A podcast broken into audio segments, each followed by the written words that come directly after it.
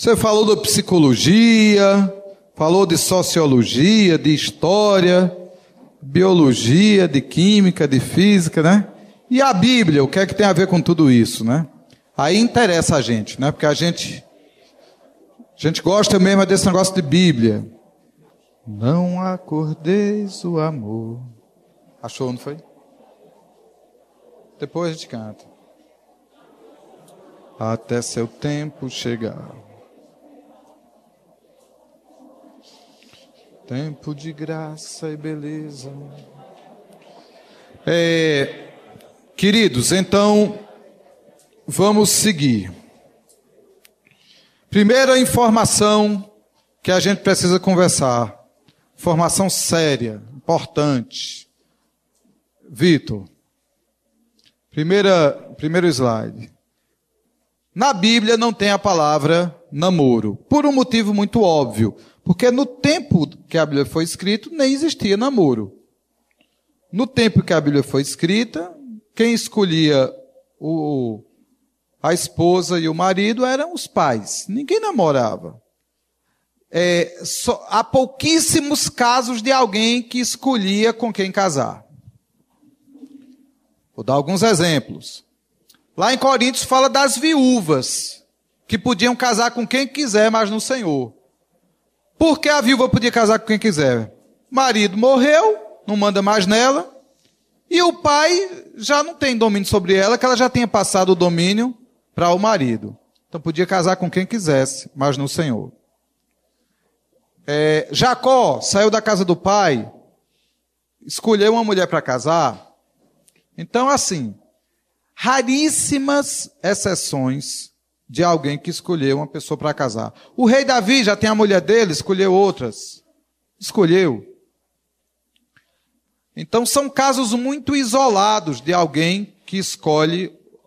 É, tem outro caso na Bíblia, na lei. As filhas de Zelofate, elas perderam o pai e reclamaram que, como elas não tinham mais pai, e as heranças da terra, quando foram divididas, ia para o pai, elas iam ficar sem herança. Então elas ganharam a herança e a ideia é que elas podiam casar com quem quisesse, mas dentro da família de Benjamim, e todo o marido que casasse com ela ia dar herança à família delas em nome do pai dela. Então, a geração delas Aí o texto diz que elas podiam casar com quem quisesse. Porque o pai tinha morrido. Não tinha o pai para escolher marido para elas. É, então são muito raros os casos na Bíblia de que alguém escolhe outro para casar. Por isso mesmo, não existia namoro no tempo bíblico. Mas existe uma palavra na Bíblia é, que a gente precisa pensar. Né? Então, o próximo slide é esse que os pais escolhiam. Tem a exceção do caso de Jacó. Mas tem aí três situações na Bíblia em que aparece a palavra enamorar. E eu gostaria muito que vocês prestassem atenção a essas situações. Eu vou recitar para remir o tempo, porque os dias são maus e quentes. É, então, vocês vão me dar a liberdade de vocês lerem com mais atenção em casa. Dever de casa, estudem essas histórias. A primeira é a história de Siquém, filho de Amor. Está escrito em Gênesis, capítulo 34. É a história de uma menina chamada Diná. Diná é filha de Jacó. E Diná estava na terra nova, na terra desse Siquém. E quando Diná pede à mãe para dar uma voltinha, só eu vou dar, mãe, eu vou dar uma voltinha no shopping. Naquela época não tinha shopping, né? Vou dar uma voltinha na, na rua, né? Para ver a, as filhas da terra. Saiu batendo perna, como o povo da minha terra diz, né? Só que ela não foi ver as filhas da terra.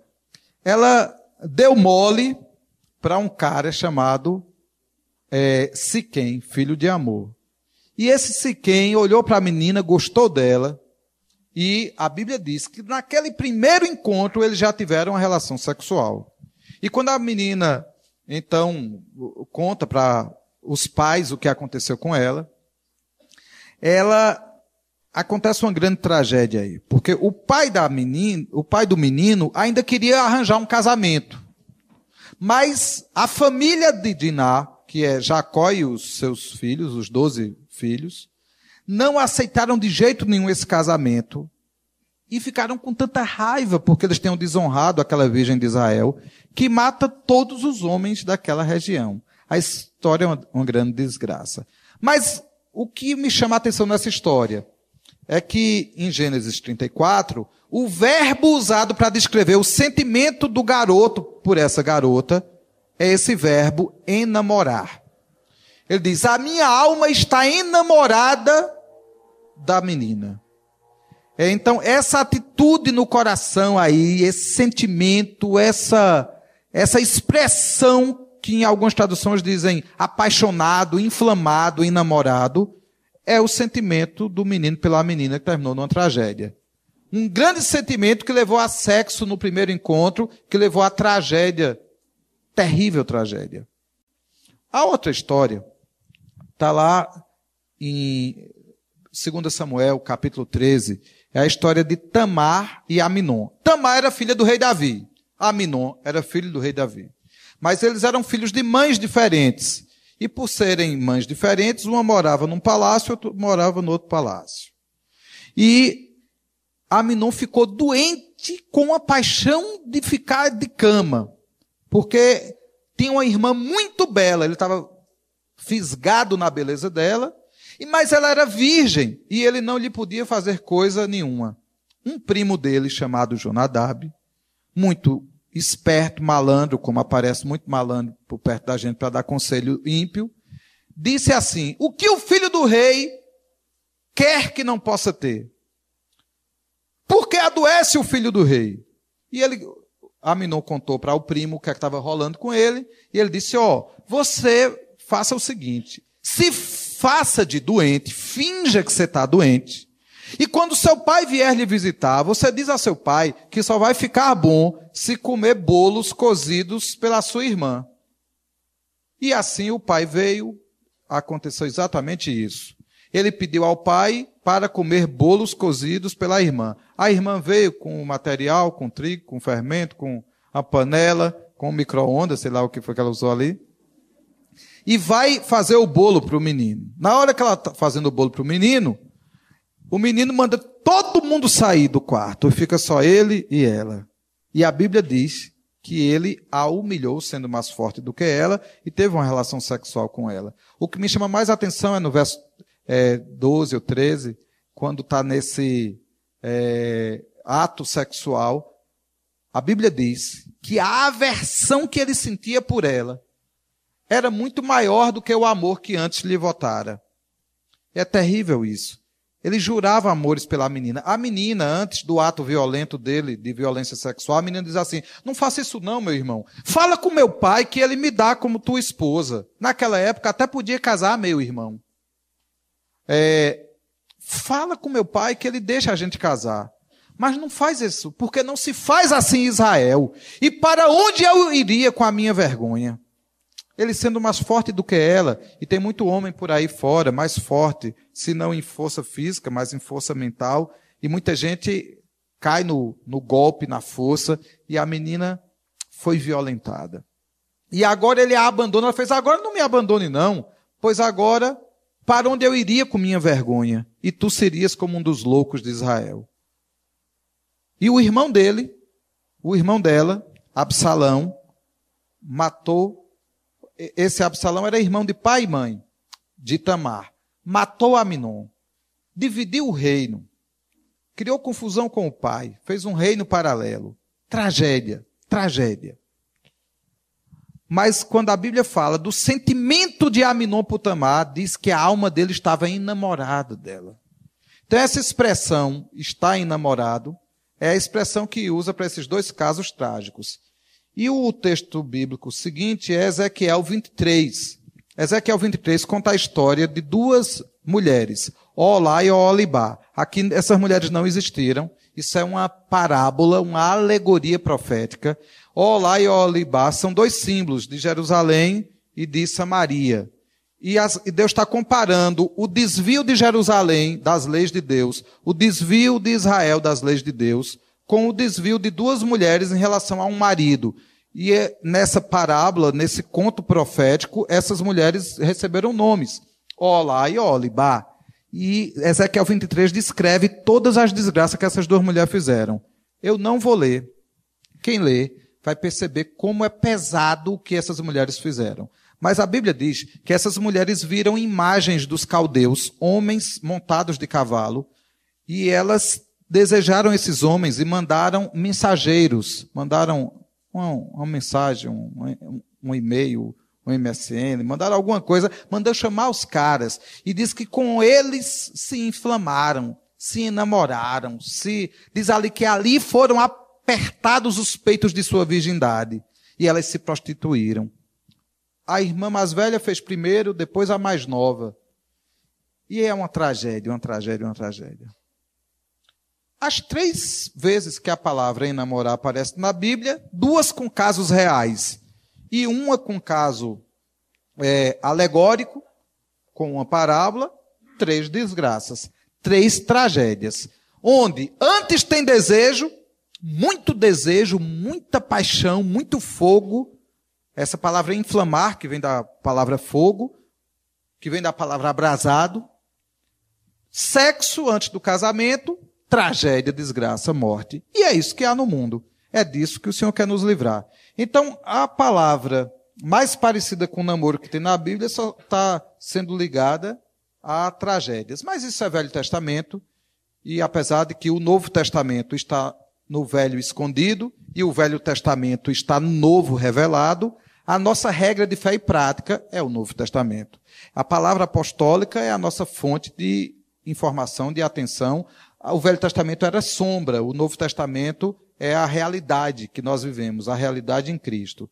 No Novo Testamento, nós vamos trabalhar aqui, eu preciso que vocês leiam. Gálatas 5,13. Gálatas 5,13. Aqui é importante a leitura. E quem achar primeiro, por favor, leia bem alto. Eu não sei se eu tenho um amigo para me, me ajudar com a leitura hoje aqui, mas esse texto é muito importante. O que o Novo Testamento diz sobre namoro? Gálatas 5,13. Quem achou pode ler. É, o Senhor chamou vocês à liberdade. Diga isso para o seu irmão: você é livre. Amém? Diga para outro: você é livre. Deus chamou você para a liberdade. Deus chamou você para a liberdade. Pode dizer. Mas há uma ressalva: não use da liberdade para dar ocasião à carne. Diga também isso você. Não use da liberdade para dar ocasião à carne. Por um motivo muito óbvio. Porque se você dá ocasião à carne, você perde a liberdade. Se você dá ocasião à carne, a carne lhe escraviza. Use a liberdade. Mantenha-se livre. Como é que se mantém livre? Não dando ocasião à carne. Então, a primeira coisa que eu quero dizer para vocês é que eu não vou dizer um conjunto de regras para vocês seguir. Vocês são livres em nome de Jesus.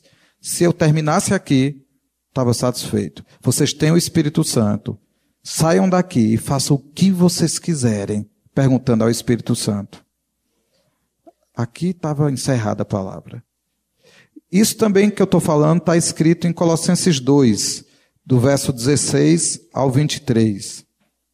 É, diz assim: Assim ninguém vos julgue pelo comer ou pelo beber ou por qualquer é, dia de festa, ou lua nova, ou de sábados, os quais são sombras das coisas que também haveriam de vir, mas a realidade é Cristo.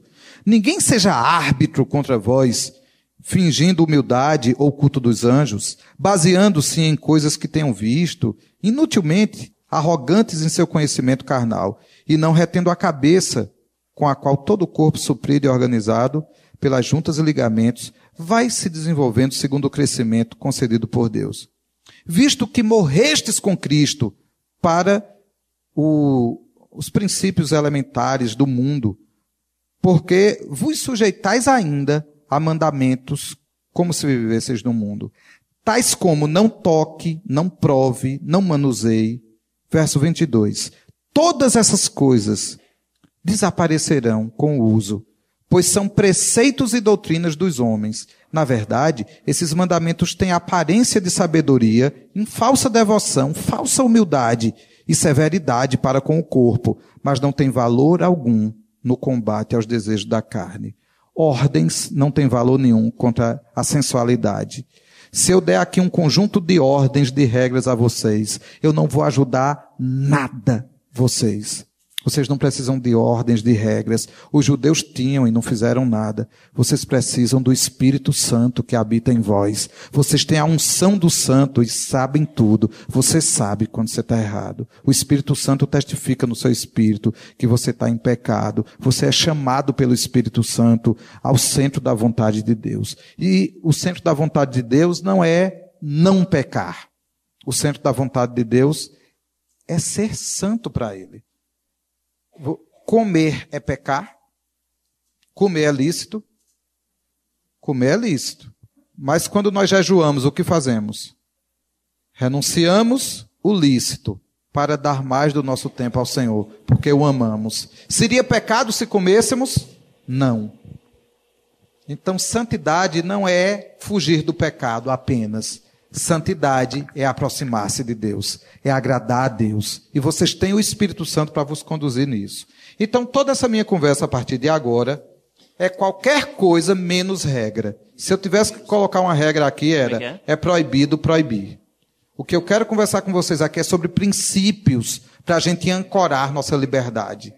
É princípios para a gente ter cuidado de não colocar nossa liberdade para dar ocasião à carne. É, o que é que tem pela frente aí? É, Provérbios 18, 1. Diz assim a palavra do Senhor: Busca o seu próprio conselho, sua própria sabedoria, aquele que se isola e insurge-se contra a verdadeira sabedoria. Então, quer fugir da carne, não se isole. Ande junto. A gente estava conversando hoje à tarde aqui. Te falei.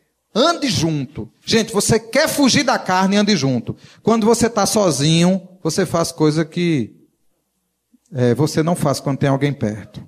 Das coisas mais simples, você tira um tênis sozinho em casa. Passa o dedo entre os pés, não está ninguém vendo, você cheira. Se tivesse alguém do lado, você não cheirava, não. Ah, tem gente aqui que não cheira isso, mas cheira outra coisa. Tira Creca. Creca é alguém aqui? Catota, craca. Tem coisa que você faz quando você está sozinho, que você não faz perto de ninguém.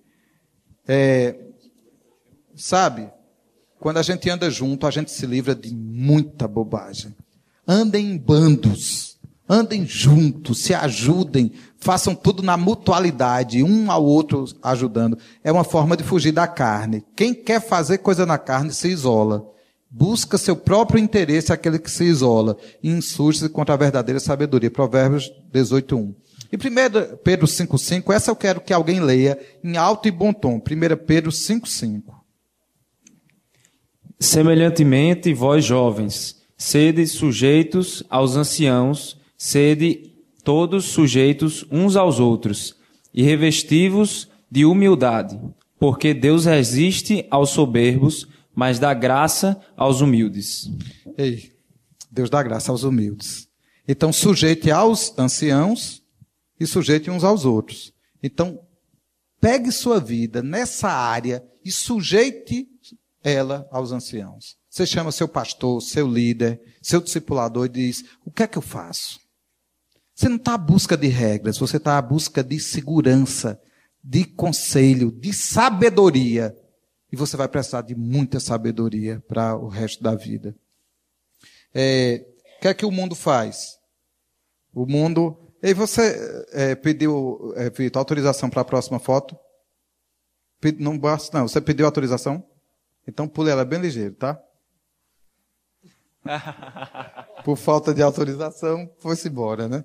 É, o slide anterior tem uma foto não autorizada que diz assim: Jovens, eu vos escolhi porque sois fortes. É 1 João 2,14. A palavra de Deus está em vós e já venceste o maligno. 1 João 2,14. Essa é a imagem anterior que eu, de propósito, pedi para pular. 1 João 2,14. Jovens, eu vos escrevi porque sois fortes, a palavra de Deus está em vós e já venceste o maligno. Repita isso comigo. Jovens, eu vos escrevi porque sois fortes. A palavra de Deus está em vós.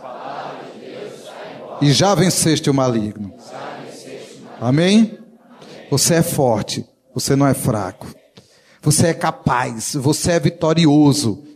O Senhor está contigo. O Senhor vai te fazer vencer o maligno. Não é regra nenhuma, não. Não é mandamento nenhum, não. É Jesus em você que faz você forte. É, agora, queridos, os jovens, além de fortes, além de busca conselho, além de sujeitar uns aos outros, além de andar em bando, os jovens são criteriosos em tudo. Então, Tito 2,6, por favor. Exorta semelhantemente os jovens a que sejam moderados. Que sejam moderados. É, tem outra tradução que, em vez de moderados, tem criteriosos. É, moderação, critério, é você buscar uma razão para as coisas. É você não fazer as coisas por fazer. Você não deixar a vida ir rolando, rolando, assim, para ver como é que vai acontecer, vai fazendo, fazendo, fazendo, do jeito que dá na telha, como a gente diz por aí. Você tem que pensar no que você está fazendo. E tem que buscar moderação, critério, sabedoria. E tem uma dica para a gente sobre essa sabedoria em Provérbios 30. Lembra de um provérbio que diz assim, que o caminho do homem com uma donzela é como o caminho da águia o caminho da cobra e o caminho do navio no meio dos mares. Vamos, vamos começar com isso. O caminho da águia no céu. É, ah, eu vou contar, tem muitos tipos de águia. Eu vou contar o exemplo de uma águia. Existe uma águia real que ela está sobrevoando o mar e ela percebe um linguado. Quem sabe o que é um linguado? É um peixe que, em vez de andar assim, ele nada assim. Um peixe que faz isso aqui, ó. E o olho dele, que ficou para baixo, dobra e vem para cima. Ele fica com os dois olhos só de um lado e ele fica enterrado na areia submersa. Uma areia da corzinha da pele dele. A dois metros de profundidade, a águia vê lá de cima. E faz um voo certeiro, rasante, e no olho dela tem mais um órgão chamado órgão de Huygens, que faz a conversão precisa da difração da luz na água e no ar. Entra na água e sai com o linguado na boca. O voo da águia é preciso. Esse negócio da difração é assim: se você colocar uma caneta dentro de um copo d'água, a imagem fica parecendo com o quê? Que está quebrado, né? Porque a velocidade da luz no ar e na água, a, a transmissão, a refração da luz, não é velocidade, é a refração da luz. O que é que vai acontecer? É preciso demais o olho da águia. Gente, solteiros, jovens, que o olhar de vocês seja como o da águia. Preciso. Vocês não são vesgos, míopes, vocês são olhos de águias. Vocês têm capacidade de ver, de discernir, de observar e o voo da águia tem objetivo. Ela não voa feito urubu que fica voando em cima da carne seca esperando ver o que dá. Ela voa, precisa certamente com objetivo, com alvo certo. Que o relacionamento entre vocês tenha alvo certo. Tem menino que é igual colibri, beija flor. Beija uma flor aqui, beija outra flor aqui, né? Conversa com uma, conversa com outra, fica vendo o que é que dá, né? Vê se cola. Cuidado com os beija-flor, com o colibri. Procure águias, gente que tem visão de águia. O caminho da cobra na pedra, já dizia o poeta, nunca vi rastro de cobra nem couro de lobisomem, né? Então, a, o caminho da cobra na pedra. A cobra não deixa rastro na pedra. O caminho de um homem com uma donzela, de um jovem com uma donzela, não deve deixar rastro. E tem muitos relacionamentos por aí que deixa muito rastro. O cara chega, vira amigo de uma menina, deixa ela ferida. Vira amigo de outra menina, ah, eu estou só orando junto. Tá, irmão? Ora junto, mas não impõe a mão, não, tá? É? Então tem que ter cuidado com o que faz. Ora junto, mas ajoelha no teu quarto e fecha a porta e ora lá sozinho. E ela ora no quarto dela, né? Então tem uns orar junto, assim, muito de palmo em cima, como a gente chama na minha terra. Assim, que vamos ter cuidado com esse orar junto, com esse estar junto. Não deixe rastro. Passe pela vida das pessoas, deixando um bênção, deixando alegria, que os relacionamentos comecem, melhorem, nunca terminem. Se é uma amizade e essa amizade não deu num casamento, que ela continue, que não deixe rastro, que você não tenha uma coleção de pessoas feridas na história da sua vida, que você tenha pessoas que serão seus amigos para sempre. Se não estarão no teu casamento como teu cônjuge, estarão como padrinhos, madrinhas, né? Precisa de muita gente no casamento, né? Precisa de gente ali, né? Não precisa só do noivo e da noiva. Tem muita gente boa para estar ali. Não deixe ninguém ferido. Que nenhum de vocês, ao subir no altar, lembre que deixou uma coleção de gente ferida pelo meio do caminho. Passem pelos relacionamentos com vitória, com saúde, com vida, sem deixar marcas. É, e o caminho do navio no meio do mar. Naquela época de Provérbios não existia GPS, não existiam essas, esses mapas de navegação modernos. É, naquela época, de dia o cara se movia ou em direção ao sol, ou contrário ao sol, ou à direita do sol, à esquerda do sol. À noite, eles se moviam pelas constelações em direção ao cruzeiro do sul ou na direção contrária. Eles tinham que olhar para os sinais dos céus para guiar o seu caminho no mar. Jovens, que o caminho de vocês uns com os outros sejam guiados pelos sinais dos céus. Ouçam a Deus, ouçam a voz de Deus, dependam de Deus, perguntem a Deus. Você não sabe com quem você vai casar, Deus sabe. Pergunte a Deus, peça confirmação a Deus. Quando era solteiro, eu dizia assim: Senhor, eu não sei com quem eu vou casar, mas você sabe. Guarde-a para mim, que eu me guardarei para ela. Sabe? Você vai orando, vai buscando a Deus, vai pedindo sabedoria a Deus, discernimento a Deus. Ora que Deus te guia. Isso é critério. Eu estou falando aqui que os jovens são criteriosos. Eles têm liberdade, mas usam essa liberdade não para satisfazer a carne. Eles usam essa liberdade para glorificar a Deus. Vá em frente. Quando a gente usa a liberdade para a glória de Deus, a gente tem que entender pela Bíblia que todas as coisas nos são lícitas. 1 Coríntios 10, 1 Coríntios 8, 1 Coríntios 6, são três versículos que dizem a mesma coisa. Todas as coisas me são no popular. Você pode tudo. Diga a pessoa que está do seu lado, você pode tudo. Tudo é lícito. Nós não somos a igreja do não pode. Nós somos a igreja do pode. Só que também nós somos a igreja do mas todas as coisas lhe são listas, mas. Então, 1 Coríntios 6,12 diz que tudo te é lícito, mas que você não deve se deixar dominar por nada. Querido, tu quer saber se alguma coisa te domina? Viva sem ela. O café te domina? Passa aí dois meses sem café. O chimarrão te domina? Esquece ele um dia em casa. É, o Facebook te domina? Esquece tua senha. É, o que te domina? A comida te domina? Você consegue jejuar? A sensualidade te domina? Tenta usar umas roupas assim, sem mostrar muito as coisas que tu sabe que não devia mostrar. É, o que é que te domina? A música te domina? Tenta passar um mês sem ouvir, sem cantar.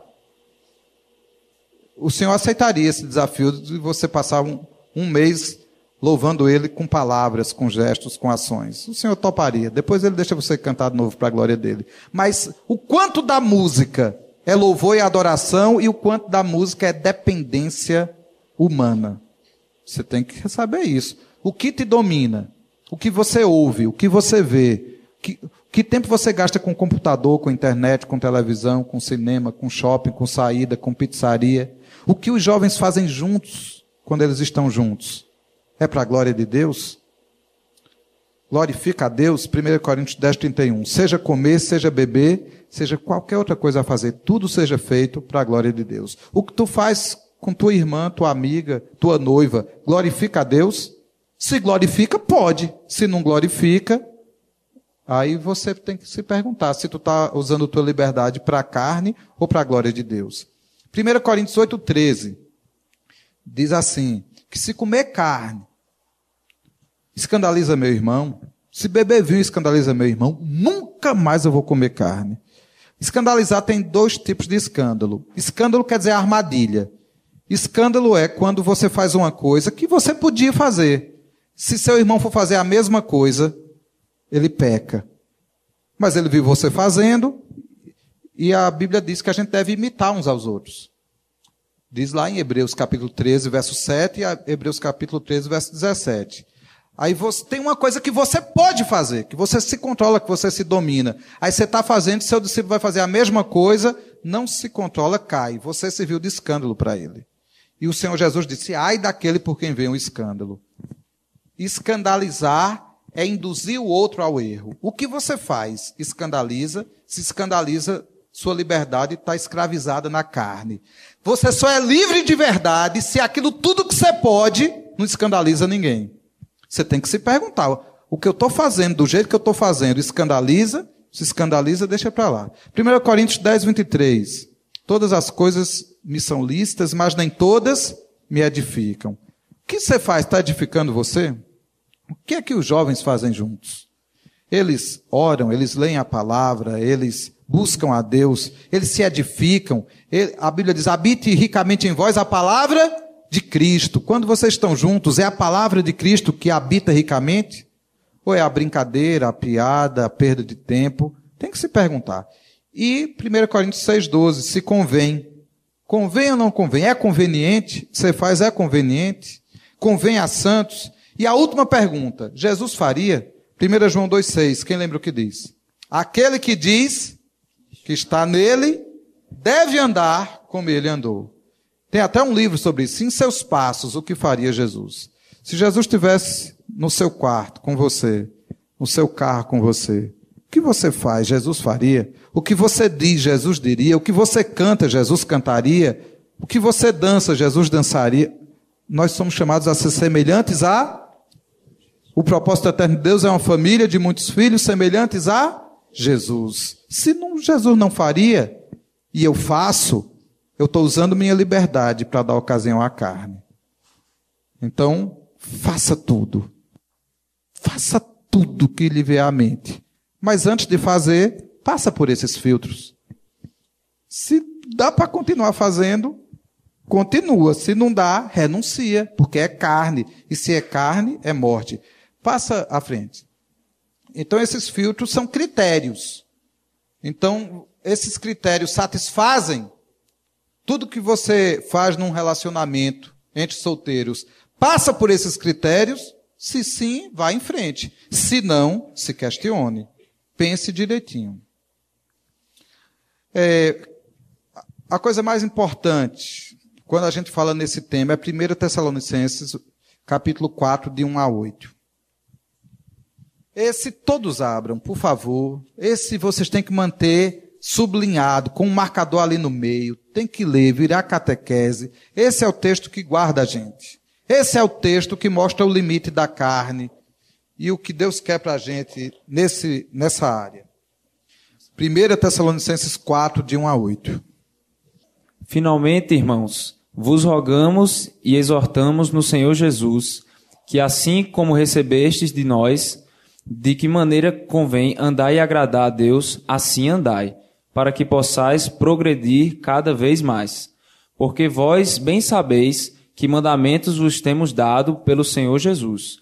Porque esta é a vontade de Deus, a vossa santificação, que vos abstenhais da fornicação, que cada um de vós saiba possuir o seu vaso em santificação e honra, não na paixão da concupiscência, como os gentios, que não conhecem a Deus. Ninguém oprima ou engane a seu irmão em, em negócio algum, porque o Senhor é vingador de todas estas coisas, como também antes vos dissemos e testificamos. Porque não nos chamou Deus para a imundícia, mas para a santificação. Portanto, quem despreza isso, não despreza ao homem, mas sim a Deus, que nos deu também o seu Espírito Santo. Destaque esse texto, que é o texto da meditação de vocês amanhã de manhã. Esse é o texto da meditação de vocês amanhã de manhã. A meditação de hoje foi livre, mas foi combinado que amanhã de manhã a meditação seria com um texto dirigido. Confirmado? Esse texto aí. Leiam e meditem. Só ele daria uma pregação inteira. Não, não tenho tempo de hoje aqui é, estudar esse texto todo com vocês. Mas lembrem de algumas palavras. Possuir o corpo em santificação e honra. Não como os gentios que não conhecem a Deus. Não na paixão de concupiscências. Não na paixão de lascívia. Que, e não defraude seu irmão. Defraudar o irmão, defraudar é roubar. Defraudar é tirar do outro aquilo que não é seu, que não lhe pertence. A Bíblia chega a dizer que a posse antecipada de uma herança, ao seu fim não será abençoada. Até que um menino e uma menina se casem, eles não se pertencem. Até que eles se casem, ela não é dele e ele não é dela. A Bíblia diz que o corpo do marido pertence à mulher e o corpo da mulher pertence ao marido. A Bíblia não diz que o corpo do noivo pertence à noiva, que o corpo do namorado pertence à namorada. A Bíblia não diz que o corpo do solteiro pertence à solteira, nem vice-versa. Só pertence um ao outro quando casado. Então, nesta matéria, quando você toma a posse o direito de usufruir de qualquer coisa que só é lícito aos casados enquanto solteiro, você está defraudando, você está roubando, você está pegando o que não é seu. E defraudar também significa uma outra coisa. É você induzir o outro a sentir um desejo que você não pode suprir. E eu queria dizer uma coisa para vocês, que, que às vezes vocês são muito tranquilos nos relacionamentos, se tocam, se abraçam calorosamente, tranquilamente. Só que existe um mês inteiro e você tem comunhão quase todos os dias com uma pessoa. Só que essa pessoa, ela passa por várias fases. Uma menina, por exemplo, tem o ciclo menstrual. Quando ela está menstruada, ela fica muito arredia. Ela não quer nem saber muito de tocar você. até o toque incomoda. Um toque no cabelo dói. Ela não quer nem sair de casa, que às vezes, no período menstrual, aparece uma espinha solitária assim no meio da testa, no nariz, que ela não tem vontade nem de sair de casa é um dia muito bom para a santidade, porque ela, inclusive, ela já tem um repelente natural. Você, mas os dias se passam e aquilo tudo passa, as espinhas murcham, o, o corpo desincha e ela fica completamente diferente, até o cheiro dela é diferente e tudo no corpo dela passa a ser mais atrativo. E no dia exato da ovulação, essa mulher, ela é outra pessoa e ela é completamente atrativa e carente. E um mesmo toque que você deu 15 dias atrás no cabelo dela, que ela ficou com raiva de você, nesse dia, se você toca nela, você desperta nela um desejo que você não deve suprir enquanto solteiro. Então a gente tem que ter essa sensibilidade, esse cuidado. Então tem meninas que tocam nos garotos como se todos os garotos fossem iguais ou como se eles fossem iguais todos os dias. Mas tem dias, meninas, que não tá de brincadeira o negócio, não. Tem dias que os meninos estão dando beliscão em azulejo. Né? Tem dia que tá difícil. Aí a menina sai de casa com um perfume. E eu queria dizer para vocês como são feitos os perfumes. Um homem que serve de cobaia, vários homens, na verdade, são deitados em macas com sensores pelo corpo todo sensores físicos, térmicos, hormonais, elétricos. É feito simultaneamente um eletroencefalograma, eletrocardiograma, sensores térmicos nas regiões genitais. E o cara de olhos fechados, numa sala completamente escura e sem nenhum cheiro, passa um cheiro assim no nariz dele, assim, ó, de uma substância. E todos aqueles equipamentos medem o que está acontecendo com o corpo do cara. Depois passa outra, outra, outra. Isso é, é feito exames de sangue para saber as substâncias que estão sendo liberadas na corrente sanguínea do cara. E descobrem substâncias que são excitantes, que são afrodisíacas, como se chama. Substâncias que fazem isso no toque do paladar e no, e no olfato. É, por exemplo, a substância mais afrodisíaca que existe é tirada do testículo do boi almiscarado e é usado para fazer um, a base de um perfume. Muitos dos perfumes que vocês usam são feitos com essa base. É, almisca ou musk, o nome dessa base, que tem muitos dos perfumes usados por aí. A menina não sabe, mas que ela está passando no seu corpo testículo do boi almiscarado. A menina não sabe, mas quando ela sai com esse cheiro na rua, os meninos se, são atraídos sexualmente por ela como se fosse uma cadela no cio. A, o, o, cachorro não tem desejo sexual, a não ser quando a cadela libera um hormônio, um feromônio. Descobriram que na espécie humana o olfato funciona do mesmo jeito se for estimulado por cheiros certos na dosagem certa. Então, meninas, cuidado com o perfume que vocês usam. Aí você vai na, comprar no mercado um perfume e tem um com o nome Sex. Você já sabe que coisa boa não tem dentro daquilo ali, né? Pelo menos não agora. Você está se guardando. Está guardando seu irmão? Não usa esse, não. Usa outro, né? Aí tem perfume que é de criancinha. Usa esse, você é criança, né? É. Cuidado. Se guarda. Guarda teu irmão. Às vezes é a roupa. Tem irmã, ó, o, o teste, todo mundo devia fazer o teste do quebrantamento, né? Você se abaixa. E será que esse seu quebrantamento vai quebrar o irmão? Tem irmã que se abaixa assim, ó, aparece o sol, a lua e as estrelas daquela constelação, né? É difícil, né? é, o teste do quebrantamento. É, os meninos são muito ativados visualmente. As meninas também. Tem menino que usa uns shorts que não ajuda não, não é, meninas? Tem uns, uns shorts, uns, uma, umas camisas, umas camisetas que não ajuda, né? Já basta o mundo para tentar a gente. A gente vem para um retiro, a gente vai ser tentado no retiro. Eu sei que no calor não é fácil, né? No calor não é fácil. Mas vocês oram, jejuam, buscam ao Senhor. Ainda bem que, como transpira muito, a gente fica mais repelente. Ninguém vai dar abraço ali, todo transpirado. Mas o cuidado é, não estou dizendo regra nenhuma, é vigie, ore, peça revelação a Deus. Você vai comprar um perfume, diz, Senhor, que perfume eu compro? Eu não quero defraudar meus irmãos. Seja sério. Que roupa eu compro? Eu não quero defraudar meus irmãos. Você vai trocar seu guarda-roupa? Ore, peça graça, misericórdia a Deus. Porque, para que nesta matéria ninguém ofenda nem defraude seu irmão e sua irmã. É, agora, gente, pulando o slide aí, eu tenho uma pergunta assim: onde está o limite? Essa coisa do limite é assim: a maioria dos jovens, quando perguntam onde é o limite, eles já passaram. E eu queria dizer outra coisa para vocês assim: que o limite é assim. Se, imagine aqui que o centro é o lugar mais distante das extremidades. Quem quer andar na extremidade, imagine que você dissesse: Senhor, eu queria ficar no céu, no lugar mais pertinho do inferno. Onde é o lugar do céu? Mais perto do inferno. Você faria esse pedido ao Senhor? Não faria. Por que você pergunta aqui na terra, onde é o lugar do reino dos céus? No limite do pecado, para você andar naquele limite. Você não quer saber onde é o limite do pecado, você quer saber onde é o centro da vontade de Deus. E ali você está seguro, amém? Busque o centro da vontade de Deus, que é essa comunhão com o Espírito Santo, perguntando a Ele por onde ir, para onde ir. Mas Jesus deu uma dica para a gente. E aí eu encerro por hoje com isso. O sexo começa com o olhar, exceto para os cegos, porque o cego começa pegando, né? Mas quem não é cego é, começa vendo. Isso está na Bíblia. É, Davi estava no palácio, lá nas janelas, e ele viu quem? Batseba tomando banho de rio. Nem Batseba foi muito prudente, foi tomar um banho de uma forma não muito composta. É, a Bíblia não diz, mas ninguém sabe que roupa ela estava ali que chamou tanta atenção de Davi. E Davi não foi prudente. Em primeiro lugar, que ele devia estar na guerra. E ele estava ali de bobeira, né? Só na internet, coisa e tal. É, e sabe o que aconteceu? É, quando você está no lugar errado, na hora errada, tem muito, muita chance de você cair. Tá todo mundo no evangelismo, você fica em casa. Muita chance de você cair.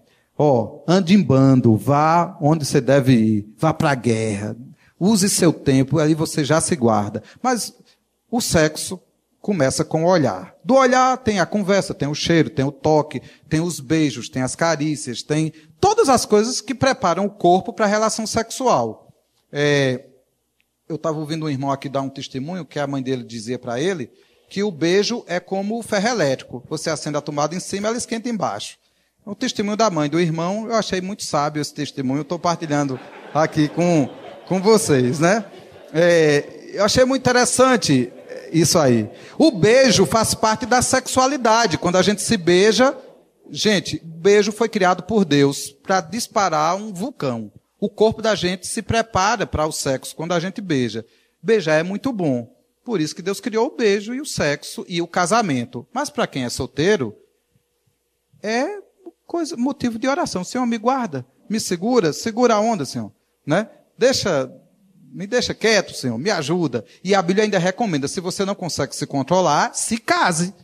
Porque é melhor casar do que viver abrasado. Aí tem irmão, é, abrasado quer dizer pegando fogo, certo? Porque pega fogo mesmo. Homem e mulher junto é como fogo e pólvora. Ninguém sabe quem botou o fogo, nem de quem é a pólvora, mas zuf, juntou os dois. Homem normal, quando chega perto de mulher, gosta. Mulher normal, quando chega perto de homem, gosta.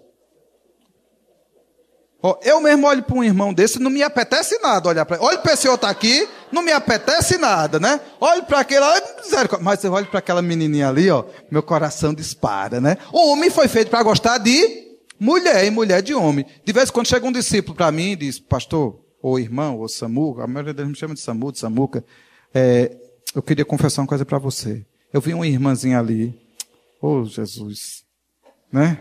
Meu coração, eu fiquei assim com a tentação, vontade de olhar mais. Primeira coisa que eu faço, sabe o que é? Graças a Deus. É, porque tem irmão que demora tanto a dar luz num negócio desse que eu penso que ele nem gosta da fruta, né? então a primeira coisa que eu digo é graças a Deus. Já está meio caminho andado. Segunda parte é orar por ele para que ele se guarde, para que ele espere a hora certa, o tempo certo, né? Porque infelizmente, hoje em dia tem gente que não se desperta não, né?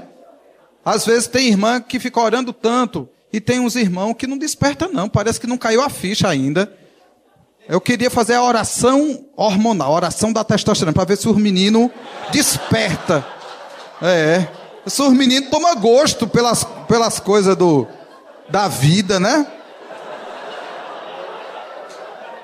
Ó, oh, eu queria dizer aqui, irmão, que não tem, já, no céu já tem anjo demais. Que ninguém tem chamado para anjo, não. É bom que o homem case. A Bíblia diz: não é bom que o homem esteja só. Então, meninos, se despertem. E multiplique para ter mais meninos, porque não é brincadeira, não. A estatística não está ajudando muito, não. Agora, é, o que é que eu estou querendo dizer para vocês? Entre o olhar, o conversar, o beijar, o tocar, o abraçar, o amassar e o sexo propriamente dito, tem muitas etapas intermediárias. Não é assim de uma hora para outra. É, onde Jesus colocou o limite? Então eu me lembro de Jesus em Mateus 5, 28, quando Jesus está falando sobre adultério. Dizia os antigos: Não adulterarás. Eu, porém, vos digo: se alguém olhar para uma mulher com intenção impura, no coração já adulterou. Então, querido, se tu olha para uma irmã com intenção impura, tu já fornicou. E Jesus ainda diz assim: se o teu olho direito te faz tropeçar, arranca e lançam de ti. Não é que eu quero chegar aqui o ano que vem e ver os irmãos tudo cego, não. Mas é assim.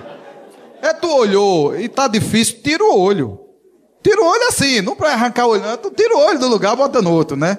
É, desvia a atenção, se guarda. Ó, se nem olhar, pode.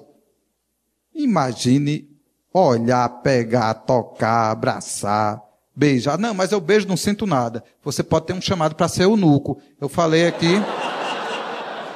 Porque é normal sentir quando beija. É normal excitar quando beija. Quando o homem beija a mulher, o corpo dele se prepara para o sexo. Quando mulher beija homem, se prepara para o sexo. Ocorrem mil alterações que eu não vou ser mais explícito aqui, é, porque não é o caso. É, é, vocês vão aprender isso tudo quando casar. Mas que uma coisa que eu tenho para dizer para vocês: guarde no olhar. Guarde no olhar. Se você guardou no olhar, o resto não vai acontecer, não. Então é normal sentir, é normal querer, é normal gostar, mas tem que guardar. Então a canção que é Não Acordeis o Amor até seu tempo chegar, é uma canção muito bela.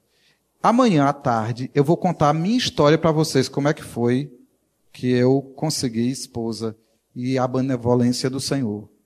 E eu e ela vamos juntos contar nossa história para vocês e abrir para perguntas. Quem quiser fazer perguntas, como eu falei, as perguntas são todas bem-vindas, as respostas Eu que não sei. Mas é, eu queria encerrar esse momento aqui orando por vocês, para que o Senhor os faça santos. Que nessa matéria vocês sejam santos. Então, baixe sua cabeça, feche seu olho. É, e saibam que o Espírito Santo está aqui nesse momento, tanto quanto esteve de manhã e ontem, e que a palavra dele está invadindo o seu coração, trazendo fé para viver, ânimo para viver. E eu queria, em nome de Jesus, abençoar você com graça, com paz, com santidade. Sejam santos, se guardem para o Senhor e uns para os outros. Cresçam no conhecimento de Deus. Busquem a prioridade que é o reino dos céus. A vitória de vocês é Jesus não é um casamento. O casamento é bom quando é feito em Jesus. O casamento sem Jesus é fracasso. E há casamentos que nos roubam de Jesus, é fracasso. Há casamentos que são laços. Fujam desses laços em nome de Jesus. Que o Senhor guarde vocês em santidade, em amor, em entendimento, que não se sintam desafiados a cumprir regras pesadas colocadas por homens, mas que o Espírito Santo encha vocês de critério, de sabedoria, de desejo de obediência, de sujeição, de buscar seus pastores, seus líderes, que o reino dos céus venha sobre vocês, em nome de Jesus, que o reino de Deus se manifeste, que a vontade do, do Senhor seja feita, que possamos santificar a Cristo como Senhor em nossos corações. Senhor, santifica esses jovens. Que minhas irmãs, quando se vestirem, pensem em não defraudar os irmãos. Que meus irmãos, quando se vestirem, pensem em não defraudar as irmãs. Que quando a gente comprar perfumes, que a gente pense em não defraudar os irmãos. Que quando a gente estiver cortando o cabelo, comprando roupa, comprando tênis, sandálias, que a gente pense em ti, na tua glória, e não na moda, e não na roupa da marca, e não na moda daquele tempo. Oh, Senhor, também não nos deixa virar legalistas, impondo regras para as pessoas, julgando as pessoas pelas regras. Que possamos nos amar, nos respeitar, nos servir mutuamente. Que esses jovens aprendam a andar junto, a andar em bando, que não se isolem, que não fiquem sós, que se ajudem, que se amem, que sejam convenientes. Livra-os da inconveniência. Abençoe os pastores, os líderes, os pais, para guiar esses jovens com sabedoria, com temor do Senhor. Em nome de Jesus, abençoe essa igreja aqui, que ela seja santa para dar conta da obra que o Senhor tem através dela, para que o Senhor atinja as nações que o Senhor quer atingir através dela. Dê entendimento a esses jovens, perseverança, livra-os de decidir apressadamente, livra-os de decisões erradas, livra-os da demora demasiada, que os garotos possam é, se sentir desafiados a crescer profissionalmente, a crescer espiritualmente, a ser maduros, que esses garotos possam ver nas suas amigas as maravilhosas mulheres que há nelas e conhecendo-as, se envolver e desejar e tomar para si esposas. Senhor, em nome de Jesus, que as amizades sejam firmes, fortes, que esses jovens cresçam na tua presença, eu te peço, em nome de Jesus. Amém.